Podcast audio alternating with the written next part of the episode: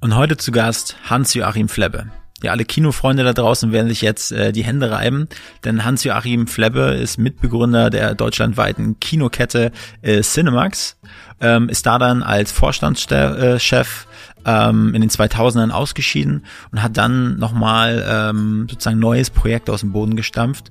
Und zwar äh, das Thema Premium-Kinos wollte er aufgreifen. Das hat ihn schon äh, seit Ewigkeiten unter den Fingernägeln gebrannt. Und unter anderem ist äh, daraus der Zoopalast ähm, Berlin ähm, nicht entstanden, aber im, im neuen Glanz erschienen und welche Leute er da zum Beispiel bei der Premiere des Kinos äh, oder auch bei anderen Filmpremieren so kennenlernen durfte, das hat er uns im Podcast erzählt. Also Hans-Joachim Flebbe, ein richtig, richtig spannender Mann. Ähm, auch die Location war ziemlich cool, in der wir den Podcast aufgenommen haben. Es war ein Büro bei, bei renommierten Architekten direkt am, äh, am Kurfürstendamm und das Panorama war so bodentiefe Fenster. Wir haben direkt auf äh, das Theater des Westens geschaut. Ab und zu sind mal ein paar ICEs und äh, S-Bahn vorbeigebrummt. Also ähm, dieser Podcast war auf jeden Fall was ganz Besonderes für uns. Von daher äh, Film ab, Klappe ab, wie auch immer. Viel Spaß.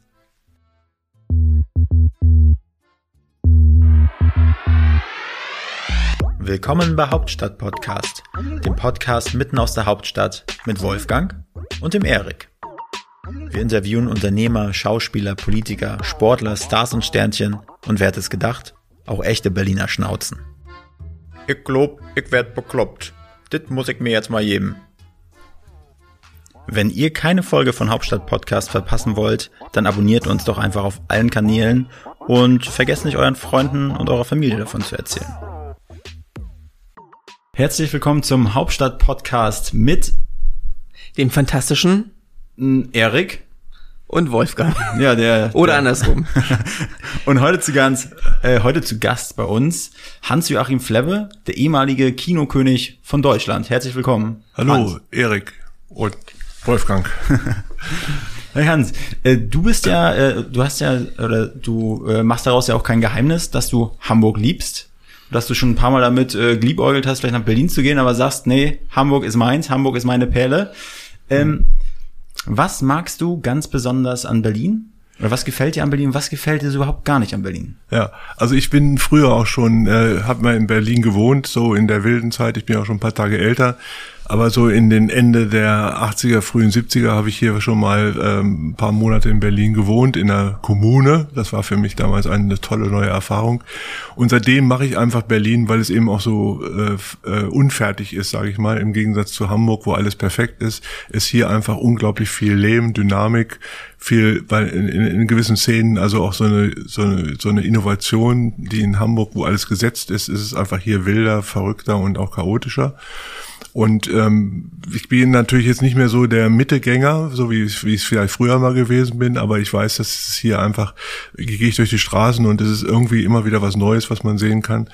In Hamburg, wie gesagt, ist alles gesettelt, geordnet. Äh, meine Kinder, die auch ähm, in Hamburg geboren sind und auch teilweise in Berlin leben, äh, die sind auch immer hin und her gerissen. Manchmal sagen sie, in Berlin ist es einfach geil, es ist einfach wilder und nicht alles so geordnet und und und so, äh, nach Stadtteilen so weiß man, welche Leute wo wohnen. Ähm, da ist es alles wirklich richtig richtig schön ordentlich und Berlin ist es eben verrückter und die sagen, beides ist einfach gut. Also zum einen dieses ähm, wohlhabende Hamburg äh, und das andere ist dieses äh, Berlin, was eben viele Schattierungen hat, eben auch durch diese Internationalität der Stadt, die doch in Berlin deutlicher ist als in Hamburg. Schattierung hast du nett ausgedrückt. Ja, naja, gut, es gibt auch, also gut, ich finde es auch toll, wenn ich durch Neukölln mal fahre und so und dann ähm, mich doch auch wundere, dass es da auch noch äh, zwischendurch noch mal ein deutsches Nagelstudio gibt, aber äh, es ist eben, ja, jeder, hier gibt's viele Kieze und ich wohne hier in Charlottenburg, das ist mhm. natürlich so ein bisschen so wie Hamburg schon, das kann man ja sagen. Aber hier ist eben auch abends, wenn ich hier durch die Kneipen gegangen bin vor Corona und dann äh, draußen gegessen habe, das ist irgendwie alles sehr viel lockerer, informeller, als es in Hamburg das vielleicht ist. Du hattest gesagt Kommune. Äh, ich, das ist, da muss ich jetzt mal nachhaken, weil ich kenne das aus irgendeinem Film, äh, Kommune hat man so so wild zusammengelebt Ja, ja. und Ja. äh, auch stellenweise nicht bekleidet oder Nee, so wild, ja, das gab's auch, aber das, äh, das waren die, die haben's gut gehabt. Also das, in so alle bin ich nie reingeraten. Also meine waren dann eher so, dass, so eine, wie, heute wird man es Wohngemeinschaft nennen, äh, dass man, dass man da aber auch äh, viel gemeinsam gemacht hat. Aber diese wilden Geschichten, von denen ich dann auch von Langhans und Obermeier so, das, was man so kennt, ne, wenn die da ähm, mit Mick, Mick Jagger dann auch in der äh, empfangen haben, so wild war meine leider nicht. Ein bisschen schade, ja. Kleiner Fun Fact hier in, in der Torstraße in Berlin, da gibt's eine Bar, oder nee, ich glaube, die hat, hat glaube ich, dazu gemacht. Muschi Obermeier ist die. Ah ja. Genau, ist aber Ja, ja, eine nette Bar gewesen. Ja, das passte auch irgendwie zu ihr, auch damals. Aber die habe ich nie kennengelernt, aber heute ist ja auch ein seriöses Mädchen geworden. Ja, ich bin mir sicher. ähm, Hans-Joachim, ähm, ja, du hast ja, du hast ja, du hast ja erzählt, du hast ja schon einiges, äh, ein paar Jahre mehr auf dem Buckel und äh, wenn man, wofür man dich kennt, das ist Kinos. Deutschlandweit äh, Kinos, Cinemax, Astor Film Lounge. Wie bist du zu dem gekommen, was du, wofür du so bekannt bist? Ja, also durch Zufall. Ich ähm, hab in Hannover bin ich geboren, da habe ich auch ähm, studiert am Anfang und ähm, ich hatte immer früher schon als, als auch als Schüler das, das Bedürfnis, Geld verdienen zu wollen, um unabhängig zu sein. Und habe dann jede Menge Jobs gehabt. Ich habe so am Anfang Zeitungen ausgetragen und dann habe ich ein Güternahverkehrgewerbe gehabt, wo ich dann Zeitungen zu den Austrägern gebracht habe. Dann habe ich Joghurt und Milch an Schulen ausgeliefert, habe am Ende so noch, als ich dann gerade anfing zu studieren, so fünf äh, äh, VW-Busse gehabt mit den Kommilitonen von mir, äh, die für mich gearbeitet haben. Und ich habe auch mitgearbeitet, dann eben diese Zeitung ausgefahren haben zu den Verteilerstellen und auch äh, Transporte und sowas gemacht haben. Und das hat mir so ähm, die Freiheit gegeben, weil ich immer reisen wollte und Autos haben wollte und äh, meinen Eltern auch nicht auf der Tasche liegen wollte, so dass ich also mit so mit so Nebentätigkeiten habe ich angefangen und dann habe ich eines Tages, weil ich auch, wenn ich Zeit hatte, immer ins Kino gegangen bin und damals gab es eben nur so große schöne Filmpaläste und ähm, da es noch kein Video und und kein DVDs und sowas gab, konnte man die Filme immer nur einmal sehen im Kino und dann waren sie für immer weg. Dann hat es Jahre gedauert, bis sie dann irgendwann mal ins Fernsehen gekommen sind. Aber so solche Filme damals zu meiner Zeit waren Easy Rider oder ähm, äh, Uhrwerk Orange oder 2001 Odyssee im Weltraum. Das waren tolle Filme, die habe ich ähm, reingesaugt. Oder Italo-Western gab es mal so eine Welle, das, mit der bin ich groß geworden. Dann habe ich also mehr Zeit im Kino als in der Uni verbracht. Und irgendwann habe ich gesagt, es ist doch irgendwie blöd, ich würde gern den und den Film mal sehen, aber der kommt nicht mehr und ich konnte mir nirgendwo kaufen. Und dann habe ich ähm, mir mein Herz in die Hand genommen, bin zu einem Kino äh, gegangen und da saß glücklicherweise der Besitzer hinter der Kinokasse. Es war so ein Vorortkino, wie es hier in Berlin auch viele gab. Und habe ihn gefragt, ob ich mal ein paar Programmvorschläge machen könnte, weil ich mir gedacht habe, andere, meine, andere Leute meines Jahrgangs, die hätten vielleicht auch Lust dazu, mal wieder so ein paar Klassiker zu sehen. Und dann hat er gesagt, okay, mach mal. Hinterher stellt sich heraus, der war eigentlich dabei, sein Kino einzustellen. Und hat gesagt, na gut, mit dem, der war nett. Ich hatte damals lange Haare, dicken Bart. Äh, ich versuch's mit dem mal. Und dann haben wir, habe ich das Programm zusammengestellt und im Grunde war das Kino vom ersten Tag an ausverkauft. Es war immer voll. Das war, als wenn die Leute meines Jahrgangs, also waren alles so jüngere Ja. Leute, drauf gewartet haben. Und das war mein Einstieg ins Kinogeschäft. Also ich habe studiert, ein bisschen einen Job, also so ein Gewerbe dabei gehabt, aber das Kino eigentlich nur so aus eigener Lust, weil es eben keine andere Möglichkeit gab, bestimmte Filme zu sehen. Und dieser Einstieg war eben extrem erfolgreich, weil der Besitzer fiel aus allen Wolken, also auf einmal wieder so viele Leute. Vorher hat er vielleicht 10, 20 in der Vorstellung gehabt, jetzt waren es 300. Und ähm, ich hatte noch billige Eintrittspreise, Programme gedruckt, was man so früher nannte man das Programmkino, vielleicht sowas wie Kant-Kino, ist auch so ein Zeitgenosse, Ja. der auch mit mir dann parallel Conny Konzak hieß der Typ, der das früher gemacht hat, das war ein Freund von mir. Naja, das war so, so eine Aufbruchstimmung, wo viele junge Leute, von, die eigentlich wirtschaftlich keine Ahnung hatten von Kino, aber die so aus Spaß da reingekommen sind. Und dadurch ist so, Und, und wie ist das mit dem, also es waren ältere Filme, die jetzt nicht mehr neu waren, sondern es war quasi äh, ja, dein Lieblingsfilm, hast du gesagt, hey, ich möchte Genau, gerne wiederkommen, genau. gucken und das geht bestimmt anderen genauso, deshalb. Richtig, ja. Das waren so Repertoirefilme, nannte man das. Ne? Ja. Und das kann man sich heute gar nicht mehr vorstellen, in, in diesen unseren Zeiten, wo man jeden Film im, im, im äh, rund, sich runterladen kann oder so oder streamen kann. Das gab's ja alles nicht. Ja. Ne? Man konnte es auch nicht in der Videothek oder die gab's ja auch nicht. Konnte man nirgendwo kaufen. Man musste dann warten, bis der Film irgendwann mal ins Fernsehen kam, um mal wieder so mein, einer meiner Lieblingsfilme Leichen, Leichenpflastern seinen Weg mit Klaus Kinski oder die Italo-Western mit Clint Eastwood und so. Das, Die waren weg. Ne? Die waren einmal im Kino, 10, 12, 18 Wochen. Dann waren sie weg für alle Ewigkeit. Ja. Kamen nie wieder hoch. Und wie ist das, wenn denn so ein Kino in dem Fall den Film haben wollte? Die haben einfach den bestellt für dann dieser ein paar Vorstellungen oder Ja. wie, wie, wie kommen die an den, an den Film? Na, das ist heute noch genauso. Es gibt also, also die Filmproduzenten, die den Film herstellen, Ja. die suchen sich dann für den Vertrieb einen sogenannten Verleiher, einen Filmverleiher. Und Ja. dieser Filmverleiher, der hat, der hat dann, sag ich mal, ich sag mal 100 Filme im, in seinem Repertoire. Mhm. Und dann gehst du als Kinobesitzer hin und sagst, äh, hier, ich hätte gern den und den Film. Und äh, wenn, wenn äh, sagen wir mal, wenn er nicht allzu neu war, dann kriegt man das auch, es war ja ein kleines Programmkino, was ich da gemacht habe, Ja. dann kriegte man den Film auch ausgeliehen. Wenn es ganz neuer Film war, kriegten erst die großen Filmpaläste wie hier in Berlin, Mathesa, äh, Marmorhaus oder, oder Zoopalast, die kriegten den dann zuerst und wir mussten dann ein paar Wochen warten, bis wir die dann später wieder gekriegt haben. Und dann muss man eben, das ist heute auch noch so, von jeder Kinokarte ungefähr die Hälfte an den Filmverleiher abgeben und mit der anderen Hälfte kann man, muss man seine Mieten, Werbung, Personalkosten. äh, Also gibt's da bezahlen. keine Fixpreise, sondern man ist wirklich nur von den, also man beteiligt nur an den Kartenverkäufen. Ja. Das ist auch ganz gut so, wenn ein Film nicht läuft, Ja. dann wärst du schnell pleite. Aber wenn, äh, so gibt man eben, wenn er läuft, gibt man auch gerne was ab, weil haben beide was davon. Na klar. Deswegen ist das Risiko dann auch, man muss die Filme nicht fest einkaufen, weil dann, dann käme, also dann würde man schon sehr Wabon spielen, weil das Kinogeschäft ist unberechenbar. Du weißt also nie, wenn ein Film am Freitag oder am Donnerstag anläuft, weißt du am Mittwoch nicht genau, wird das jetzt, ein, wird der Film eine Million im Kino machen oder wird er nur 100.000 machen. Das Publikum ist einfach nicht vorher planbar. Ja. Und ähm, ist heute auch noch so. Also ich weiß, ich wir haben ja viele Premieren hier im Zoopalast. Ich weiß dann immer, wenn die, die Produzenten oder auch die Schauspieler dann bangen und gucken und anrufen am ersten Tag, äh, na, wie viel waren in der ersten Vorstellung drin? Also ich kann im Grunde, der Film läuft Donnerstag an und ich kann um 18 Uhr sagen, der Film wird in Deutschland so und so viele Besucher machen oder er wird leider nicht funktionieren. Ja. Äh, das kannst du schon nach den ersten Vorstellungen kannst du schon ausrechnen, ungefähr was passiert. Das Aber- ist verrückt. Aber das, wir, ähm, wir sind jetzt im Jahre, ähm, wann war das? Äh, Ende der 70er. Ende der 70er. Und da warst du quasi Kinoberater für ihn? Ja, ich war Programmberater, so Ja. nennt sich das. Und äh, irgendwann äh, ja, merkte er wohl, dass es doch nicht nur so ein, so ein One-Day-Wonder war, sondern dass es eben äh, doch anhaltenden Erfolg äh, mit sich brachte und hat mich dann beteiligt an seinem Kino. Und dann, äh, so wie das dann immer so geht, dann für uns, bei uns waren dann auch die ganzen Regisseure, die Jungregisseure damals, Wim Wenders, Werner Herzog, Fassbinder und so, die kamen alle auch zu uns ins Kino, haben dann ihre Filme vorgestellt, äh, so dass dann ganz viele Schauspieler und Regisseure, die hinterher was geworden sind, also Doris Dörrie, kennt ihr vielleicht als Regisseurin, die war bei uns Stammkunde, oder Kai Wiesinger als Schauspieler, die kamen aus Hannover, die haben dann eben auch so ihre ersten Kinoerfahrungen so mit anspruchsvolleren Filmen bei uns gehabt.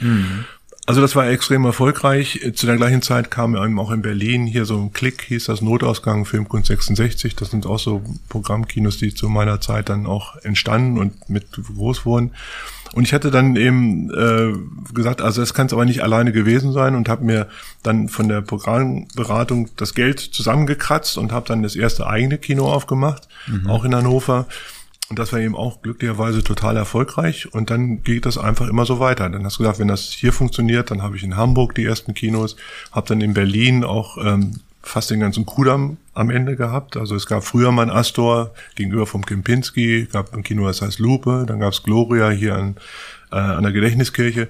Also ich habe dann schon eine Menge, so eine Kette, Kinokette zusammengestellt. Das war nicht ganz, es war für mich relativ einfach, weil ich war der Jüngste überall. Ja. Also mit neuen Ideen und die Altbranche, die war eingesessen, äh, satuiert, hatten also genug, die waren keine richtige Konkurrenz für mich, weil ich habe da ein bisschen frischen Wirbel reingebracht, nicht nur ich, sondern Jungs oder Mädels in meinem Alter, die auch im Kinobereich tätig waren, Ja. haben den Markt aufmischen können, weil er eben überaltert war. Und wie bist du da damals, äh, also wie bist du auf die Leute zugegangen? Hast du dann per Telefon Kaltakquise gemacht oder? Nö, das war extrem, extrem anspruchsvoll. Also man muss ja als, als Newcomer, der dann auch äh, nicht großes Geld auf dem Konto hat. Also meine Spezialität war, wenn ich so ein Kino übernommen habe, habe ich das immer total renoviert. Das waren oft, äh, zu der Zeit gab's gab's das große Kinosterben. Viele Kinos wurden aufgeteilt in Schachtelkinos, hier auch in Berlin, hier im Europapalast gab's Royal, wurde klein gemacht oder Marmorhaus am Kudamm. Das wurde aufgeteilt in fürchterliche Schachtelkinos, so hieß das damals. Mhm. Und dann kam ich natürlich mit meiner Idee, dass ich große Filmpaläste übernommen habe, die wiederum den, den oder denen den Glanz der guten Zeit wiedergegeben habe, eben und dann immer bis zum Anschlag verschuldet mhm. und äh, aber trotzdem immer so, dass es äh, kompromisslos gut war. Also es musste dann immer mit großen Sesseln. Ich hatte war der erste, der Sessel eingebaut hat, also nicht so Klappstühle, sondern mhm. richtige Sessel, großen Reihenabstand, Teppichboden auf dem Boden, schöne Wandabwicklung äh, mit mit äh, Lampen und also Lichteffekten und so ein Vorhang im Kino. Also so wie ich das eigentlich aus meiner Jugend her kannte. Und das war aber alles im Westen, Westdeutschland? Ja, ja, ja, nee, am Anfang war alles war alles im Westdeutschland, der DDR mhm. ging ja nicht. Ja. Ähm, und ähm, als dann die Wende kam, da hatte ich dann schon mit den mit den Großkinos angefangen. Also, also gerade Achso, mach du. Gerade mit deinem ersten Großkino in Hannover warst du ja dann nachher auch relativ ausgezeichnet und saß ähm, und es war einfach viel gute Kritik. Was hast du da anders gemacht? Also es war ja das erste Großkino in dem in dem Maßstab, aber was genau waren die Ideen dahinter? Was was ja. hast, was hast du da gemacht? Also das erste eigene Kino, was ich aufgemacht habe, ähm, das hatte das kostete damals in der Inneneinrichtung oder so von der Herstellung 200.000 Euro. Mhm. Ich hatte 20.000 und das war meine größte Tat unternehmerisch am Anfang, dass ich einen, ich wollte keine, Bank hat mir nichts gegeben. Ich war damals äh, 26, 25, 26 Student und ähm, äh, musste erstmal Vertrauen irgendwie kriegen. Das ja. erste Kino war kein richtiges Großkino. Das waren vier, also wie kann Kino, so vier klein, vier, vier Kinos in einem Gebäude. Ja. Und äh, die, die Änderung, die ich gemacht habe, das war eben, dass ich das Programm für meine Altersgenossen sozusagen äh, zusammengestellt habe. Es war so ein äh, jeden Tag einen anderen Film, also so relativ kurze äh, äh, äh, auch Filmreihen. Das heißt also von Hitchcock alle Filme, von Ingmar Bergmann oder gewissen Schauspielern so Reihen, Filme zu Reihen zusammengestellt oder zu Themen. Äh, da gab es ein Publikum, die, waren, also die jungen Leute, die waren sehr, sehr risikobereit. Die wollten, sind uns gefolgt. Also das ist heute, heute gehen, heute ins Kino gehst, die jungen Leute, dann wollen sie wissen, was sie sehen. Googeln, gucken im Internet nach, dann wissen sie im Grunde, was erlebe ich da. Früher waren die, waren die gesagt, haben die gesagt, okay, wenn ein Kino am Raschplatz läuft, das, so hieß das Kino, dann muss was Gutes sein. Und dann sind sie blind reingegangen und äh, am besten Fall wurden sie nicht enttäuscht.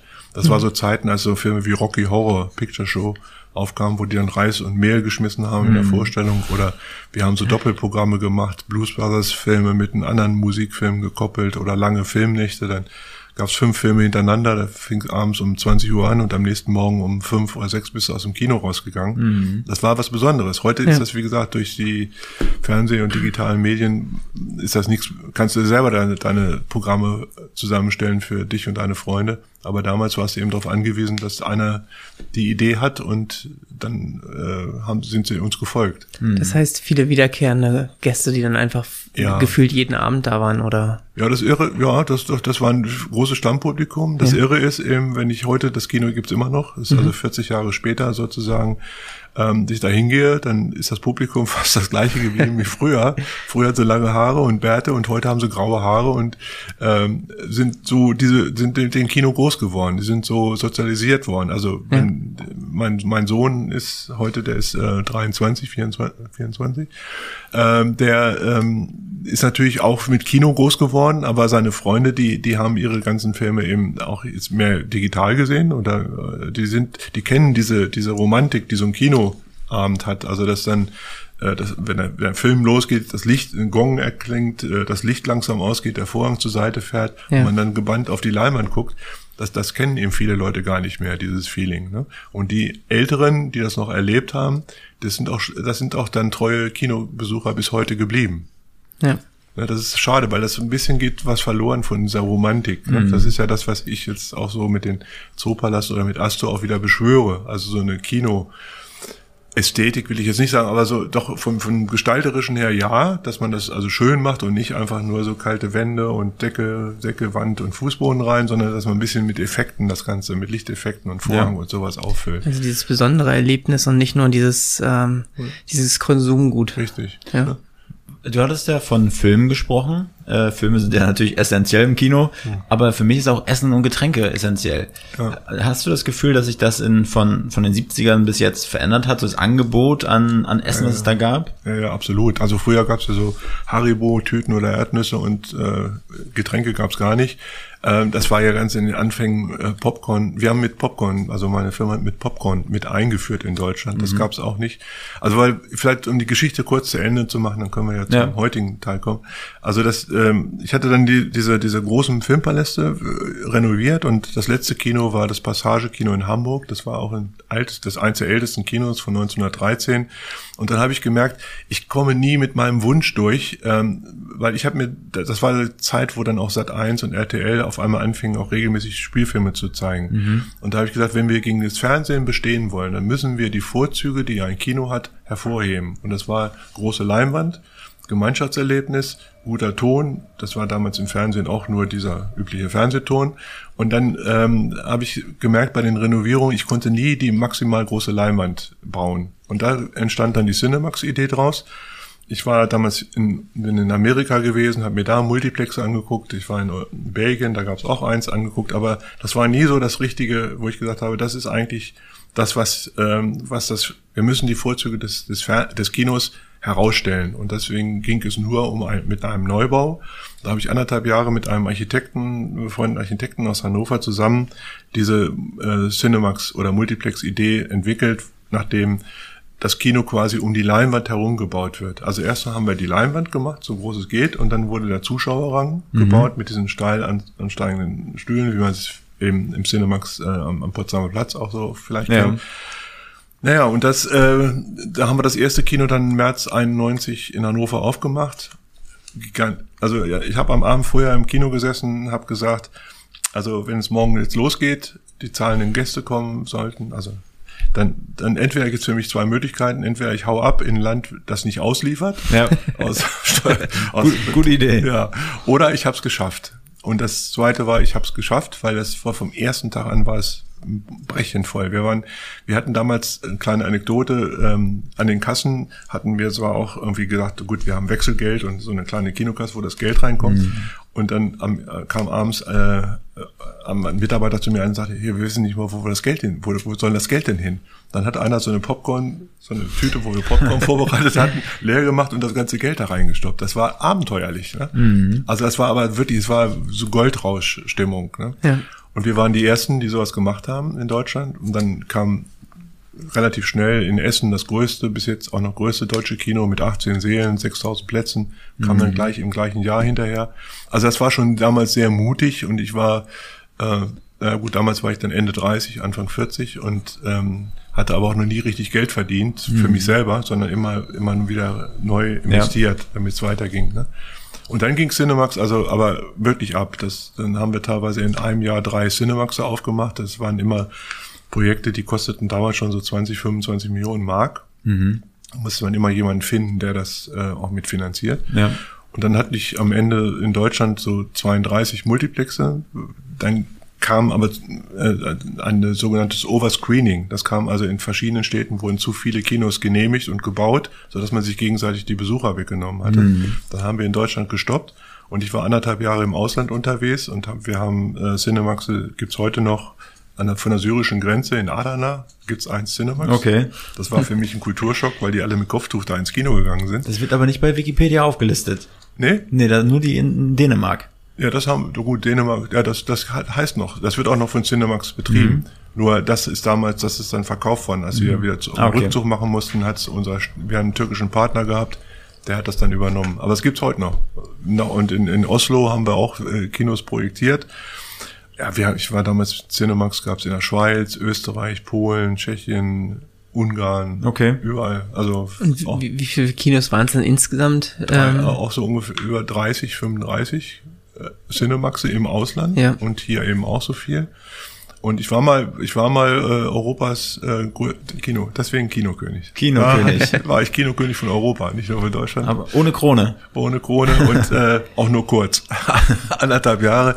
Dann gab's gab's den Rückschlag. Äh, da hatten wir ein paar schlechte Jahre im Kino, dann hat die Bank äh, nicht mehr mitgespielt. Als eine lange Rede, ich habe Cinemax aber vorher noch an die Börse gebracht. Ja. Äh, 98, das war auch eine unternehmerisch was stolz. Also ich habe ja selber keine Ahnung davon gehabt. Mhm. Ich habe zwar BWL studiert, aber das war schon ein erhebender Augenblick. Äh, 98 war das da in Frankfurt. Da gab es das sogenannte Parkett. Da wurde man dann äh, konnte man in Frankfurt an der Börse direkt ins Parkett. Dann haben die ganzen Aktienhändler geklatscht, als die erste Notiz dann oben an der Wand war. Und dann stand ich da, Siemens, VW, Cinemax und so weiter. Das gab noch nicht so viele Firmen, die an der Börse waren. Da war ich schon mächtig stolz. Also da habe ich mir den Abend habe ich auch genial gefeiert. Denke ich immer noch gerne dran, aber gut, das äh, Leben geht immer weiter. Kann man, kann man von dem Abend noch mehr erzählen? Nö. ich könnte, mach mal die Mikrofone aus. Aber das ist auch schon ewig lange her, also 98, da seid ihr gerade noch zur Schule, zur Grundschule gegangen. Ja, dritte Klasse. Da siehst du. Und da war ich schon an der Börse. Da habe ich Pocahontas im Kino geguckt. Ja. Das war ja schon ein guter Einstieg. Da kann man ja nicht viel falsch machen. Nee, aber auch in so einem Kleinstadtkino, 12.000 Einwohner Stadt und das ja. war auch ein schönes, ja. schönes. Das bleibt, ne? Schönes Sowas, Ambiente, ja. Also die meisten Leute, das ist ja das Tolle mit Kino, das ist immer mit Emotionen verbunden. Also jetzt hier auch beim Zoopalast, da kommen ganz viele Leute, die auch am Anfang, als wir neu waren, also wieder eröffnet hatten, die sagen, oh, das ist ja so toll geworden. Ich war, habe hier meine ersten Filme gesehen vor 20, 30 Jahren oder sowas. Und dass das jetzt wieder so schön geworden ist, das kommen wir auch wieder. Die meisten haben, können sie an ihren ersten Kuss und an ihren ersten Kinobesuch erinnern. Und den ersten Kuss im Kino. Das ist dann die Krönungsdisziplin. Es gibt, gibt ja auch immer so einen, so einen Standard-Move, ne, den man manchmal macht. Dann setzt man sich so neben eine Frau und tut so, als wenn man sich strecken würde und legt dann quasi den Arm oh, süß, um ja. ihre um ihre Schulter in einem Kino. Ja, ja, dann ist der mutige, ja, ja, das ist der mutige Move. Ne? Genau. Da muss man, das kenne ich auch. Da habe ich den ganzen Film, kann ich mich nie mehr dran erinnern. Ich habe nur überlegt, wann ist es denn so weit, dass ich den Arm umlegen kann und dann den Kopf rüberziehen kann. Wird alles gut. Aber äh, ja, also gut, Kino, dann hatte ich Börse und dann Cinemax äh, ist dann immer, äh, gab es dann auch Krisen, dann habe ich einen Gesellschafter aufnehmen müssen bei Cinemax und da gab es dann eben nur entweder er oder ich und dann bin ich 2008 ausgeschieden und habe dann, ähm, weil ich oft kritisiert wurde, bei den Multiplexen haben wir auch nicht nur Freunde, sondern auch Feinde, weil viele gesagt haben, das ist so ein Massenbetrieb, da ist es dreckig, dann läuft da ein Publikum rum, was ich auch nicht äh, gut finde und die reden während des Films und arbeiten mit dem Handy und erzählen ihre, den Film ihrer Freundin, die zu Hause sitzt und dann gibt's Nacho-Sauce auf, den, mhm. auf, den, auf den Sessel und das hat mich immer genervt. Da habe ich gesagt, ja, okay, das ist, äh, das ist ein großer Betrieb, das, da bleibt das nicht aus, verschiedene Publikumsgruppen und dann habe ich mir immer gesagt, das mache ich aber, wenn ich ja aufhöre, mache ich mein Kino, wie ich das mir idealerweise vorstelle und dann war das erste dieser äh, Premium äh, Kinos äh, war hier das Astor in Berlin am Kurfürstendamm. Ja. Und auch das war was Neues, also das äh, gab's gab's vorher noch nicht, wusste ich aber auch selber nicht so genau. Auch in Amerika gab's diese Premium-Kinos noch nicht. Ähm, während der Berlinale kam dann aus äh, auf, auf von Le Monde und, und Times und sowas, die haben darüber berichtet und da habe ich erstmal gemerkt, dass das äh, wirklich eine Innovation war. Äh, dann wurden wir auch angefragt, ob wir das in Frankreich, ich war dann noch in Frankreich, habe mir alte Kinos angeguckt, in, in, Rom war ich in Mailand. Mhm. Und da hat meine Frau mir gesagt, äh, du, jetzt ist, pass, fass mal auf, jetzt haben wir gerade mit Cinemax das gerade so einigermaßen hinter uns gebracht, weil ich hatte kein großes Familienleben, ne, weil ja. ich nur gearbeitet. Jetzt mach mal halblang und jetzt machen wir ganz in Ruhe. Und dann hat es mir diese Auslandsexpansion erstmal verboten. Und dann haben wir in Deutschland so nach und nach, also in Köln eins aufgemacht und in in Hamburg und in München und mhm. all so ein Kram. Und dadurch ist Astor langsam gewachsen. Das sind aber ähm, alles Neubauten gewesen oder auch alte, wieder äh, sozusagen renoviert? Also teils, also halbe halbe. Sind äh, schöne alte Kinos wie in Köln. Das gab auch so ein, so ein 50er, 60er Jahre Kino, was wir da mhm. umgestylt haben. Oder hier, das Astor war ja auch früher auch schon Kino, was ja. wir dann umgebaut haben. Aber dann gibt's eben auch neue Kinos, so wie in Frankfurt oder äh, auch in Hamburg, Hafen City, äh, gibt's auch jetzt ein Astor. Mhm. Also das, das sind aber immer, es gibt zwei, zwei äh, Arten. Das eine sind diese kleinen mit eins bis drei Leinwände mit sehr individueller Bedienung und ähm, der, der Gast, der, der Besucher soll sich als Gast fühlen. Das steht immer im Vordergrund. Und dann habe ich aber auch so drei Großkinos, wie den Zoopalast, die, die wir aber auch zu so einem Astor äh, Premium-Kino umgebaut haben, nur nicht mit denen so konsequent, wie das in diesen kleineren Astoren mhm, der Fall mhm. sein kann. Also in Hannover und mein erstes Kino habe ich wieder zurückgekriegt in ja. Hannover. Das haben wir dann auch zum Astor Premium Kino umgebaut, äh, von 3200 Plätzen auf 1800 reduziert, um großen Reihenabstand zu haben. Wie bist du auf diesen Gedanken gekommen, das Kino wieder zu haben? War das schon immer so in deinem, in deinem Hinterstübchen, das will ich irgendwann wieder haben? Ja, das hat mich schon geärgert, dass ich da, das ist ja alles, Kinos waren so im Grunde wie, wie, wie, wie, nein, das klingt ja so ein bisschen sehr äh, sentimental wie Kinder, aber ich habe ja mit jedem Kino vom ersten Zeichen Stiftlinie äh, ja. bis zur Eröffnung habe ich alles äh, selber mit mitgestaltet und dann ich, ich weiß heute noch wie groß der Reihenabstand in äh, Cinemax in äh, in Freiburg ist ne? Mhm. also da weiß ich noch vor dem Kopf wie das wie das gebaut wurde äh, und äh, das sind dann, da ist, hängt dann noch Herzblut dran. Ne? Und deswegen Hannover hat mir besonders wehgetan und dann hatte ich die Chance, das Gebäude zu kaufen, mhm. weil äh, wollte keiner haben, so eine Zweckimmobilie. Du kannst ja nur Kino, kannst du nur Kino machen. Also ja. wenn du kein Kino machst, dann ist das, kannst keine Rollschuhbahnen da einbauen oder eine Kneipe. Mhm. Es ist eben Kino. So, und da hatte ich die Gelegenheit, die Immobilie zu kaufen und dann habe ich äh, dann hinterher das dann auch nochmal Geld reingeschickt, umgebaut und bin total happy, weil die Leute reagieren absolut positiv darauf.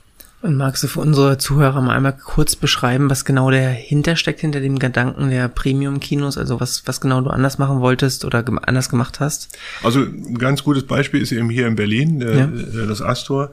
Da äh, habe ich gesagt, wie muss ein Kino aussehen, dass ich selber noch gerne gehe? Ich könnte zu Hause damals, also 2008 gab es ja auch schon, äh, na gut, Streamingdienste nicht in dieser Form, aber es gab eben auch ganzen äh, Video on Demand und und sowas. Also habe ich gesagt, was was was macht was muss man machen, damit damit ich mir einen schönen Abend dass ich Geld ausgebe, von zu Hause vom Sofa weggehe, Geld ausgebe und ähm, was was was erwarte ich dann da?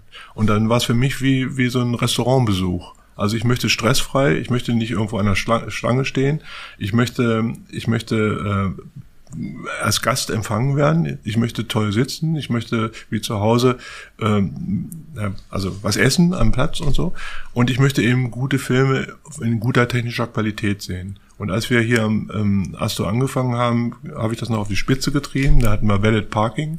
Also wie in Amerika, Leute mhm. vorgefahren, ja. äh, dann kamen Studenten, Studenten, die wir hatten, äh, die haben wir dann, die haben die Autos weggefahren in die Parkhäuser, mhm. dann hatten wir einen Doorman, der die Tür aufgehalten hat, dann gab es eine Bar, da gab es einen Begrüßungsdrink, das gibt also war, es gibt heute auch noch, ja. Begrüßungsdrink, schön, dass Sie da sind. Dann äh, brauchte man nicht an einer Concession-Tresen Stange stehen, sondern konnte sich auf seinen Platz setzen, wurde man hingebracht vom Platzanweiser. Dann kam jemand und hat gefragt, was kann ich Ihnen was bringen? Man ja. musste nichts trinken, aber man konnte eben, also der teuerste Flasche war eine Flasche Barolo für 360 Euro oder am Anfang gab es auch ein paar Russen, die dann Champagner getrunken haben in der Loge. Also man konnte, konnte, musste aber nicht was verzehren und gab ja. Fingerfood und äh, gab so eine kleine Lichtshow und also die Leute kamen sich gut vor, weil sie nirgendwo Schlange stehen mussten, nirgendwo Stress hatten und das war eben so ein stressfreier, schöner Kinoabend. Und ich sage mal, ich kann zu Hause, ich kann zu Hause essen oder Fernsehen gucken. Das ist, wenn man das so mal vergleicht ja. miteinander. Aber wenn ich mir was Besonderes gönne, dann gehe ich ins Restaurant. Und wir waren so das Restaurant der audiovisuellen Szene sozusagen.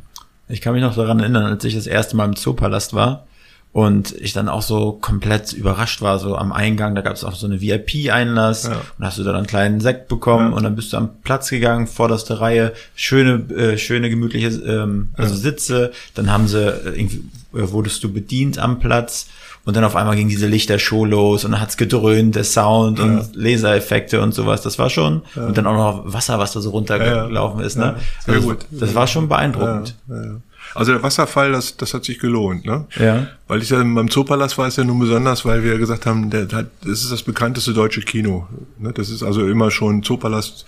Habe ja. ich früher äh, im Kino die Wochen, da gab's Wochenschauen noch. Mhm. Und dann habe ich im Fernsehen, äh, äh, im Kino immer die Wochen, die, die von den Premieren die Berichte gesehen. Und dann wurden die ja mit dem Auto über den roten, vorgefahren, roten Teppich, Blitzlichter, die Leute haben geschrien, als dann die großen Stars der 50er, 60er Jahre, Sophia Loren, Marcello Mastroianni oder auch die amerikanischen äh, Paul Newman, Robert Redford und so, als die dann mhm. zu Premieren kamen. Und dann habe ich immer im Kino gesessen, oh, toll, toll. Und einer der größten Augenblicke war für mich in meiner ganzen Karriere, dass ich dann selber am roten Teppich stand als Hausherr. Und dann weiß ich, ich habe da unheimlich viele Leute kennengelernt, also von Steven Spielberg, dem Regisseur, oder Tom Hanks, Tarantino, Johnny Depp. Also die waren ja alle äh, zu Premieren hier im Zoopalast. Und ich stehe da so, der früher im Kino gesessen hat, oh, so super, und stehe da nur selber und, und, und schüttel denen die Hand. Und die tollsten Komplimente haben wir dann eben auch von Tarantino oder Tom Hanks, die gesagt haben, wow, super Kino. Ja. Und bezüglich des Wasserfalls, da war ich mal mit, mit ähm, Walter Stiller, äh, das, ne, Schauspieler kennt man vielleicht. Der Vater von Ben Stiller, oder? Ben Stiller, scheiße. Ben Stiller. Alles klar, Walter okay. Matthau. Also Ben Stiller, ja. Also, aber danke für den. Mit Ben Stiller äh, stand, stand ich da, der hatte eine Premiere auch im Zoopalast, da stand ich an der Seite und dann kam der Wasserfall und dann stand er da und, und guckte und so und fragte mich dann, it's really water? Weil der, der, hatte, wir hätten so eine Videoinstallation ja. gemacht, wo das Wasser, und dann merkte er aber, das spritzte darüber. Also der, der war dann auch völlig, völlig begeistert davon. Und das, wenn man so Hollywood-Stars begeistern kann, dann hat man schon was richtig gemacht. Und die Idee mit dem Wasserfall, das war einfach so, früher gab es in den großen alten Kinos gab es so Kaskaden, Wasserkaskaden und Orgelmusik und so. Die mhm. haben da so richtig was hergemacht. Und da habe ich gesagt, mal gucken, vielleicht kriegen wir das irgendwie dieses Feeling nochmal wieder erzeugen. Aber war das schon so, dass du sagst, du hast jedem Kino von äh, ähm, irgendwie deinen dein, dein Schliff verpasst? Oder hast, was hast du da für Leute auch dazugeholt, externe, die vielleicht, äh, die bei der Ideenumsetzung oder beim Brainstorming irgendwie? Ja, gut, ich habe also ich habe immer das gleiche Team gehabt. Also am Anfang äh, war es Dr. Sprenger, das war der Architekt, mit dem wir die ganzen Cinemax gebaut haben. Mhm. Und im Augenblick ist es hier Anna Maske aus Berlin. Also Sprenger ist tot, aber Anna Maske ist jetzt hier in Berlin. Wir haben, wir haben angefangen hier mit dem Astro und sind dann mit den Astoren gewachsen. Also es ist so, ähm, das ist, äh, also ich will jetzt nicht hier mich hier, aber ich mache das aus dem Bauch raus, ehrlich ja. gesagt. Und äh, wir diskutieren stundenlang über Farben und über Sitz Ledersessel, wie muss das Leder aussehen, wie, wie äh, welche Lichteffekte wollen wir haben. Also das ist jetzt nie von der Stange, dass man sagt, das haben wir jetzt in Köln so gemacht, das machen wir hier auch, sondern es wird überall geguckt, wie sieht der Saal aus, was was kann man da rausholen, wie mhm. kann man wie kann man dieses Feeling so von von schönem Kinoabend wieder erzeugen. Und das da sind wir so ein Team von zwei drei Leuten und äh, das hat jetzt aber auch aufgehört. Wir machen jetzt im Augenblick nichts Neues mehr. Mhm. Äh, Corona ist ja für uns auch äh, sozusagen, gibt eine Zäsur im ganzen Kinogeschäft. Und dadurch, wie das dann hinterher weitergeht, wissen wir im Augenblick auch noch nicht, ähm, weil die Sehgewohnheiten sich natürlich jetzt mächtig ändern. Die Leute sind gewohnt, jetzt die Filme sich runterzuladen. Ja und fragen sich dann auch, warum soll ich ins Kino gehen? Ich habe ja, also es ist nicht eine Frage, ob man was man sehen will, sondern Zeitbudgets, was man hat. Also man, wenn man zu Hause ist ja einfacher. Ich habe die Serie schon mal angefangen, dann gucke ich sie morgen zu Ende.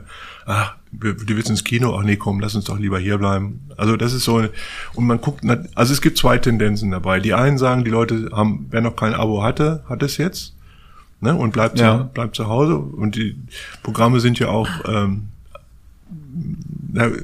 also das, ähm, es war am Anfang, weiß ich noch, als House of Cards und sowas kam, hat mhm. man das, war es ein Tagesgespräch, musste man gucken. Mittlerweile haben die so viele Serien und so viel Angebot, dass das völlig am Konsumenten vorbeigeht, weil so viel Marketing kannst du gar nicht machen dass die letzte Film oder letzte Serie auch bei, bei den Konsumenten im Kopf ankommt. An so einem guten Wochenende sage ich, ich habe Netflix leer geguckt, aber ja, ja. so richtig möglich ist das nee, nicht. Nee. Ja, und das ist das gleiche wie im Kino auch. Weißt du, du, du hast ja, ihr, ihr seid ja auch eben aus, aus dem Marketingbereich. Ja. Ähm, es kostet unglaublich viel Aufwand heutzutage, irgendwas durchzusetzen beim Konsumenten. Gerade in diesem Bereich, wo ein Überangebot an, an audiovisuellen Möglichkeiten besteht. Ne?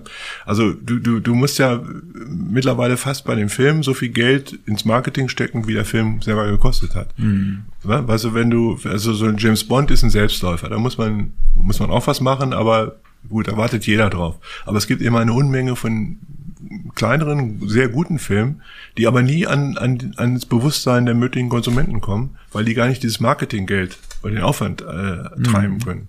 Und das, meine Frau äh, ist bei uns mit Filmscout, also die guckt sich äh, Pressevorstellungen und Festivals an und so. Und dann sagt sie immer zu mir, das ist ein toller Film, deutscher Film, den müssen wir unbedingt zeigen. Das ist genau unser Publikum. Dann frage ich, welcher Verleih bringt den raus. Dann weiß ich, der Verleih ist ein, ein kleiner Verleih, der gar nicht das Geld hat. Mhm. Dann sage ich, okay, können wir machen aber rechnen nicht mit so viel Besuchern. Und das ist wirklich dramatisch, weil gerade durch diesen Over das Überangebot, was man, was man so hat, kommen eben auch berechtigt, also Filme, die eigentlich eine große Berechtigung im Kino oder auch bei Netflix und sowas hätten, ähm, kommen gar nicht mehr ins Bewusstsein. Ein gutes Beispiel sind jetzt diese Oscar-Filme. Da weiß ich selbst als, als Insider, ich kann mich gar nicht mehr daran erinnern, wer welchen Oscar gewonnen hat und kannte die Filme vorher auch gar nicht. Mhm. Weil die waren nicht im Kino. Ja. Also das zeigt mal, dass Kino wichtig ist, auch für die Streamingdienste. Mhm. Weil wenn der nicht im Kino vorher war, wer soll den dann einkaufen? Im, im, im, Internet, äh, im Internet ja. ne? Weiß ja gar nicht. Ich, ich glaube halt, Netflix hat halt diesen Vorteil, wenn du schon auf der Plattform selbst bist und die kennen ja ihre Kunden, wird denen natürlich irgendwas vorgeschlagen. Ja, ja. Und was, muss ich ganz ehrlich sagen, was mir vorgeschlagen wird, passt halt auch, relativ gut. Und ich, ich glaube, da muss der Marketing-Effekt gar nicht mehr so groß vorangetrieben werden, sondern nur für die Marke. Und ich glaube, das ist halt der Riesenvorteil, den sie auch haben. Klar, aber trotzdem sind äh, Filme, die direkt bei Netflix rauskommen und nicht im Kino waren vorher, ja. haben kein richtiges Standing. Das ist ja, was ich eben von der Oscar-Verleihung ja. meinte. Früher waren, also früher, bis vor zwei Jahren, letztes Jahr war auch schon nicht so groß, aber äh, da waren Filme, die in Oscar vorgeschlagen wurden, die wollte man sehen. Damals ging es nur im Kino. Ja. Aber äh, das, dadurch, das Kino ist eigentlich das Marketinginstrument für die weitere äh, Verwertungsfolge Ne? Wenn ja. so ein Film bekannt ist, also du guckst, wenn James Bond, musst du nicht unbedingt ins, vielleicht gehst du ins Kino, mhm. aber du willst ihn auch möglichst auf einer guten, großen Leinwand sehen, dann, dann machst du das. Und wenn er dann hinterher nochmal im, im Streamingdienst kommt, kann es sein, dass, dass man sich den zum zweiten Mal da anguckt, weil man sagt, ja. warum soll ich nochmal Geld ausgeben? Aber vielleicht reicht auch einmal zu gucken. Ja. Aber das ist eben unsere Hoffnung im, im Kinobereich ist, dass, dass eben äh, die Konsumenten, die jetzt anderthalb Jahre lang zu Hause gesessen haben, dann doch mal wieder Lust haben, ins Kino zu gehen, auf der großen Leinwand irgendwas vermisst, vielleicht vermisst haben. Weil unsere Branche ist schon schwer angeschlagen, äh, nicht nur jetzt ja. in, in, der Phase, sondern eben auch mit der Zukunftsaussicht. Die gibt's Pessimisten, die sagen, Kino ist tot, sowas gibt's auch. Und es gibt Optimisten wie mich, die sagen, die Leute müssen uns einfach wieder entdecken, dass wir einfach gut sind, dass es Spaß macht, mit anderen Leuten zusammen äh, ohne Ablenkung einen Film zu sehen. Du kannst ja nicht einfach mal auf Stopp drücken ja. und aufs Klo gehen, sondern das zieht, der Film zieht durch. Ne? Also ja. da, da bist du dann auch mit anderen zusammen. Und wer einmal Bohemian Rhapsody im, im, im großen Kino gesehen hat, mit dem mit Dolby Atmos, mit diesem Sound mhm. und äh, dieser Atmosphäre dann im Kino, wo alle dann teilweise klatschen und jubeln, das ist ganz anders. Das kriege ich zu Hause, da sehe ich einen anderen Film, wenn ich den äh, ja. im Laptop mir angucke. Also ich gehöre auf jeden Fall zur zweiten Gruppe, der sich auch auf jeden Fall extrem freut, wieder ins Kino zu gehen. Sehr gut. Äh, und ich glaube, das wird so ein Boom wieder sein, wenn die Leute wieder ins Kino können. Die werden proppevoll sein, die Seele. Und das, ich glaube nicht, dass das dass die Kinos tot sind, ja, auf gar keinen Fall. Prima. Also vor allem schon zwei. ich glaube auch vor allem dieser Premium-Gedanke, wo man wirklich sagt, man hat dieses, ja. es lohnt sich rauszugehen und man konsumiert nicht genauso wie, also in Anführungsstrichen genauso wie zu Hause ja. mit kahlen Wänden, sondern hat wirklich die die Chance auch da zu essen und einfach einen coolen Abend zu haben. Ähm, ja, ja ich, auf jeden also Fall. Ich, ich denke da genauso, weil ich sage, die Restaurants werden auch wieder voll sein. Ja. Das ist für mich immer der beste Vergleich, dass ja. man Lust hat, mal wieder, wie also Hello Fresh oder sowas, die haben ja alle geboomt zu Hause oder die ganzen Lieferdienste, ist ja klar. Ne? Ja. Das, also, aber dass dann, dass man dann auch sagt, irgendwie, okay, jetzt ist auch, jetzt ist auch mal gut, ne? Jetzt will ich auch mal wieder ins Restaurant gehen. Also ich habe auch eine riesen Sehnsucht nach, mich mal wieder bedienen zu lassen. Ja, total. Und äh, so sehe ich das im Kino auch. Wie ist das eigentlich? Äh, letztes Jahr war ich zum Beispiel noch im Freiluftkino. Ja. Ich finde Freiluftkino ist auch eine tolle Sache. Ja. Hattest du jemals daran gedacht, ein Freiluftkino zu machen? Mhm. Ja, wir haben äh, alles, alles durch, äh, durch. Wir haben hier in Berlin, machen wir im, im Stilwerk da oben. Mhm. Äh, da ist so ein kleines Open-Air-Kino, immer ausverkauft, jeden, jede, jede Vorstellung. Ist das nicht oben auf so einer Dachterrasse? Ja, ja. Ah, ja, stimmt, davon habe ich gehört. Ja, das ist toll. Ja. Äh, wir haben letztes Jahr auch Autokino versucht, mhm. aber das war, ähm, der Aufwand ist riesig und ähm, der Effekt ist, ist, ist am Anfang gut. Die wollten alle mal Autokino, hat man noch so in Erinnerung. Ja. Aber das ist eben, äh, es ist der Reiz ist nicht da. Also das früher gab es ja richtige Autokinos. Da wurde mhm. dann so ein Kopf, äh, so ein Lautsprecher reingehängt und, und als es kalt war, so ein Heizungsgerät. Mhm. Und dann ist man mit der Freundin dann alleine dann im Auto gewesen und so. Das war dann auch romantisch. Ne? Ja. Aber heute kein Autokino hat richtig Geld verdient. Und deswegen dieses Jahr stand auch wieder die Entscheidung an, machen wir Autokino oder nicht. Haben wir für unsere Firma, wir haben das letztes Jahr am, am Olymp beteiligt am Olympia Nee, das war hier doch äh, beim, am Olympiastadion hatten mhm. wir so ein mhm. kleines Autokino. War okay, hat sich aber nicht, letztendlich nicht gelohnt. Aber das war, das war oft voll, oder? ja, am Wochenende, ne? Genau, richtig. Also ich war oft irgendwie, wir wollten und dann, Ja, nee, ja. heute nicht. Ja. Also, aber aber das, das war dann, das war, ähm, das war auch wirklich nur am Wochenende und ähm, am Anfang. Am Okay. Ende war es dann, hat sich das dann totgelaufen. ja. Aber äh, jetzt haben wir ja hier in Deutschland auch ein Wetter, was äh, unberechenbar ist und also ich, ich habe früher in Hannover auch Open Air Kino gemacht, das, da bist du eben von so vielen Faktoren abhängig. Wenn du Pech hast, startest du in einem Sommer, der 50% Regenwahrscheinlichkeit hat, Ja. du musst aber 100% der Kosten tragen und dann äh, war das Risiko mir zu groß. Aber schön ist es trotzdem. Also mein Lieblings-Open-Air-Kino ist noch nicht das Tier, weil ich da noch nicht war, sondern das äh, Freiluftkino in Friedrichshain, Volkspark Friedrichshain. Ja. Das finde ich Ja. richtig schön, laue Sommernacht und Ja, dann da so ein absolut. Ja, richtig toll. verstehe ich. Ja, ja. Aber jetzt mal, wir befinden uns ja gerade in einer richtig bescheidenen Lage. Das Wetter passt dazu, zu ja, dem Thema. Das Wetter, ja, das fängt jetzt gerade an. Für alle anderen, für alle anderen, die es jetzt gerade nicht sehen, wir sitzen hier ähm, direkt am, wo ist denn das hier? Bahnhof Zoo, Bahnhof genau, Zoo. gegenüber sehe ich ähm, das, ähm, das Theater des Westens, ne? ja. Und genau, hier fahren immer fleißig äh, Bahnen vorbei. Und jetzt hat es aber mal dran äh, angefangen, draußen zu stürmen, zu regnen, ein bisschen Donner, ein bisschen Blitze. Ja, Kinowetter. Kinowetter hätte ich früher zugesagt. ja, genau. Jetzt kommt das äh, leidige Thema Corona. Wie, Ja. wie, wie, wie, wie trägt sich das jetzt? Naja, es ist äh, gar nicht. Ne? Also wir sind im Grunde sind äh, die Kinos und die ganzen Kulturinstitutionen sind am meisten ge gekniffen, weil wir alle reden immer, wir haben jetzt drei vier Monate zu oder äh, seit seit November zu. Wir haben schon seit März letzten Jahres zu. Ja. Ne? Also das, das sind jetzt schon 13, 14 Monate, wo äh, staatlich verordnet der Spielbetrieb eingestellt wurde. Es gab zwischendurch eine Phase, da durfte man aufmachen, so von zwei, drei Monaten, aber mit solch streng, strengen Auflagen, dass sich das gar nicht gelohnt hat. Da konnte man äh, jeden, nur jeden äh, vierten Platz verkaufen. Das hat überhaupt nichts gebracht. Und nun ist es für alle Beteiligten, also meine Mitarbeiter sind alle in Kurzarbeit seit, seit 13, 14 Monaten, kann man sich auch vorstellen, dass die langsam durchdrehen, die auch mal wieder Ja. arbeiten wollen. Und bei uns ist es eben auch so, dass äh, wir da sehr lange gekämpft haben äh, ums Überleben erstmal. Also wenn auf, von einem Tag auf den anderen die Einnahmen wegfallen und äh, wir hatten gerade die große James Bond Premiere hier vorbereitet im Zoopalast, Europa-Premiere, Hunderttausende von Karten verkauft, alles musste rückabgewickelt werden. Das war, das war schon eine blöde Zeit und äh, meisten hat mich damals und letztendlich heute auch noch geärgert, dass mit vollmundigen Versprechungen von äh, Scholz und Altmaier wurde eben auch gesagt, äh, es gibt äh, das WUMS-Paket, äh, das Geld wird mit der Bazooka verteilt oder sowas und dann rennst du dann monatelang hinterher, dass du überhaupt irgendwas kriegst. Also wir haben zum Beispiel für, ich habe verschiedene Kinobetriebe und verschiedenen Gesellschaften organisiert. Wir haben also in einigen Gesellschaften noch nicht mal die Novemberhilfe. Wir sind jetzt Ende Ende April, Ja. und haben nicht das Novembergeld gekriegt und wir müssen trotzdem weiterhin mieten, auch wenn sie äh, Vermieter machen meistens mit, dass sie den, den Schaden mit uns teilen, aber letztendlich musst du mieten, Nebenkosten musst du zahlen, Ja. Versicherung, Strom, du hast einen enormen Kostenapparat, der weit, trotzdem weiterläuft, auch wenn alles reduziert ist, aber es läuft trotzdem weiter und Kurzarbeitergeld gibt's auch, aber es läuft, es bleibt ein riesen Brocken über, den man erstmal logischerweise aus dem aus den Rücklagen bezahlt. Aber irgendwann ist dann auch mal so der Punkt gekommen, wo du sagst, na gut, ihr habt gesagt, ihr entschädigt uns.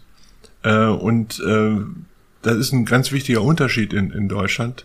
Also wir haben auch eine Verfassungsbeschwerde Beschwerde eingelegt. Wir haben gesagt, in diesem Infektionsgesetz muss drinstehen, wenn Betriebe gezwungen werden, ihren Laden dicht zu machen, zum, im, im, zum Wohle der Volksgesundheit, sage ich jetzt mal in Anführungsstrichen, ne, dann, dann, muss er, dann müssen wir auch entschädigt werden. Das ist ganz normal. Wenn ihr nicht arbeiten dürft und einer sagt, ihr dürft nicht arbeiten, dann müsst ihr trotzdem irgendwie Ja. Ja. sagen, wir wollen ja, aber wir dürfen nicht, also müssen wir irgendwie entschädigt werden. So, und äh, das steht, es gibt dieses, diesen Entschädigungsbegriff, den gibt es nicht. Es gibt, ähm, es ist so eine sogenannte Beihilfe, die uns ähm, gewährt wird oder Fördergelder. Und das halt, drückt schon was anderes aus. Also Beihilfe oder Fördergelder, da musst du schon hingehen und Ja. bitte, bitte sagen, dass du irgendwas bekommst. Und wenn das dann alles regelmäßig fließen würde, wenn man sagt, hier, ich habe die und die Kosten, ihr übernehmt 75 Prozent oder, oder äh, einen bestimmten Betrag, dann hätte ich den aber auch gerne. Jetzt Ja. musst du hingehen und im Augenblick musst du hingehen, weil es ein paar Betrüger gab, die das irgendwie ausgenutzt haben. Und du bist jetzt quasi, wenn du Antragsteller bist, bist du quasi schon mal dem Generalverdacht ausgesetzt, dass du irgendwas betrügen willst, dass Mhm. du die Entschädigungsgelder mehr abgreifen willst, als du eigentlich Ja. dir zusteht. Und das ist eine, ein, ein, äh, das, diese Prüfungen dauern ewig. Wie gesagt, im Novembergeld ist noch nicht mal ausgezahlt worden. Und Mhm. das macht mich einfach tierisch wütend, weil mir laufen, die, die Kosten laufen weiter. Ja. Und es ist bei den Kleinen genauso schlimm, oder da geht's ein bisschen besser bei den äh, Solo-Selbstständigen und sowas. Da, wenn die Summen sind nicht so groß, dann wird dann nicht so genau drauf geguckt. Aber wenn man so eine größere Firma hat, also ich mache einen Mo- rund, klingt es ein bisschen brutal, aber wir machen ungefähr eine Million minus im Monat. Ne, das kann man sich ausrechnen und Ja. die Entschädigungsgelder, die wir gekriegt haben, sind noch nicht mal die Hälfte. Also das ist ähm, Heftige, heftige Chose. ja, das ist, das ist schon einschneidend. Also wir wissen, und da rede ich jetzt nicht von Gewinnen oder Ja. sowas, die wir, da, da rechne ich, zahle mir kein Geld, ich mache, auch- weiß auch, dass ich in der, logischerweise in dieser Phase keine Gewinne machen kann, Mhm. aber ich will wenigstens die Kosten, die ich gezwungenermaßen tragen muss, äh, ersetzt bekommen. Wenigstens zum größten Teil. Und das ist ein gewisser Frust, der sich im ganzen Mittelstand, Ja. nicht nur bei uns Hotels, größere Gastronomien, kleinere kommen irgendwie klar. Auch kleinere Kinos kommen Mhm. auch klar, die kriegen Kulturförderung und so. Aber so der Mittelstand, und da, ob es Motel One, da gucken wir nämlich auch gerade drauf, Ja. da, von dem weiß ich auch, dass da, der hat irgendwie auch, ich hatte es irgendwann mal gesagt, also unglaubliche Millionenbeträge, die er Minus gemacht hat, Mhm. wo auch Kosten, also echte Kosten dahinter stehen. Und der kriegt also auch spärlichste Entschädigungsgelder, weil er eine gewisse Größe hat, wo die da scheinbar sagen, ja, da muss er schon irgendwie selber sehen, wie er klarkommt. Aber wie, wie groß ist deine Hoffnung, dass diese Gelder irgendwann fließen werden? Na gut, ist so wie so groß, also ich bin, wir haben mit so vielen Politikern geredet und so. Und das liegt nicht nur, dass die, äh, es sind so viele, im Detail sind so viele, die im Kleingedruckten, wie wir das nennen, bei diesen Ausführungsverordnungen sind so viele Kle- äh, Dinge drin, so Stolperstufen, dass du dir wirklich immer, ich komme mir immer vor wie so ein Bittsteller und das, das nervt mich total, weil ich Ich hasse es auch, Bittsteller zu sein. Ja, Das ist das genau. ekligste Gefühl. Ja. So, und aber äh, also meine Hoffnung ist natürlich, dass irgendwo äh, ja, ich glaube immer noch an das Gute, aber mittlerweile bin ich, ich war zwischendurch mal Wutbürger in dem Sinne, weil ich einfach, es kann nicht wahr sein, dass die immer wieder ins Fernsehen gehen und sagen, äh, wir haben wieder ein paar Milliarden zur Verfügung gestellt und ich, ich weiß nicht, wo das ankommt. Und nicht nur bei mir. Ja. Ich habe so viele Kollegen, denen es ganz genauso geht und wir sind da entrüstet und ich habe eine Zeit lang auch äh, pressemäßig damit gearbeitet, habe Interviews gegeben. Das verpufft nur alles. Ne? Das liest man heute und das, wenn das nicht interessiert, dann interessiert das nicht. Also Ja. das, da kannst du kein, auf Mitleid wollten wir nicht. Bringt ja auch nichts. Und aber die Politiker, die werden so oft angefeindet und äh, weiß ich auch, das ist auch kein einfach, äh, also kein, es ist ein Scheißstopp im Augenblick. Ne? Und ich weiß nicht, wie, äh, wie viele Leute Angela Merkel geschrieben haben und sagt, hier, wir sind kein Infektionsherd, also lass uns wieder spielen. Das sagt ja jeder. Ja. Wir auch.